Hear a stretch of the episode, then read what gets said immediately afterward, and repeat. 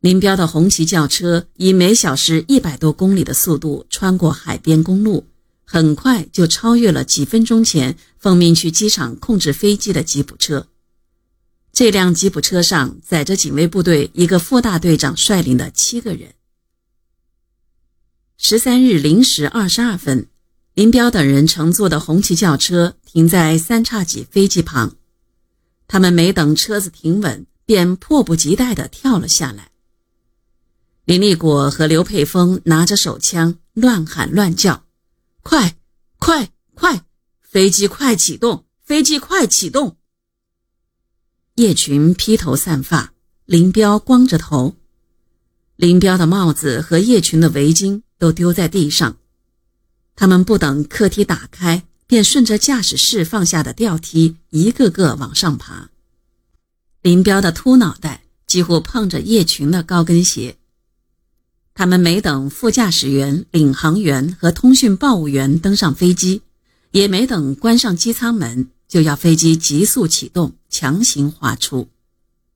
在滑行中，右机翼撞坏了停在滑行道旁的加油车罐口盖，撞碎了机翼上的玻璃灯罩和有机玻璃。他们是在与后面追赶的警卫部队比速度。张红率领的警卫部队赶到机场后。见林彪他们正在上飞机，便找到机场调度室，要求制止飞机起飞。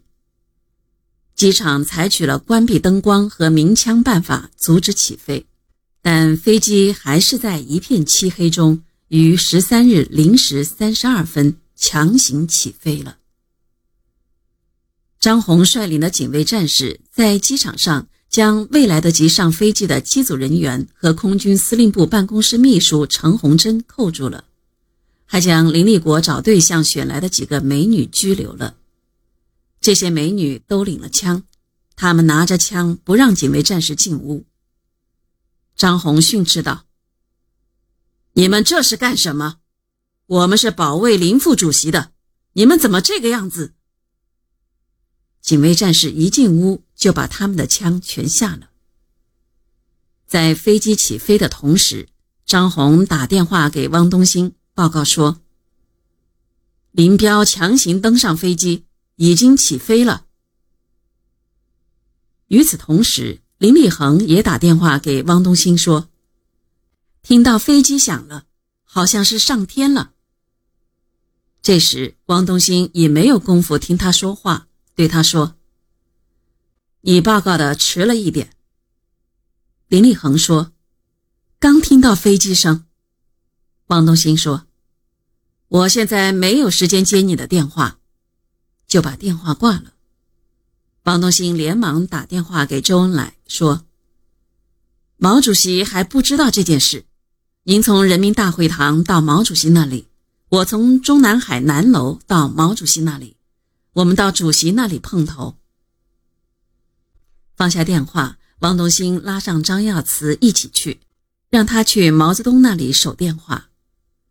周恩来在得知林彪起飞后，马上打电话报告了毛泽东，并请示了一些事情。回来后，他立即对也在人民大会堂参加讨论政府工作报告稿的李德生说：“林彪乘飞机逃跑了。”命令他立即去空军司令部。代替他坐镇指挥，随时报告情况，并要求二十四小时不要离开。同时，派中央警卫局的李德忠随吴法宪去西郊机场掌握情况，派季登奎去北京部队空军司令部。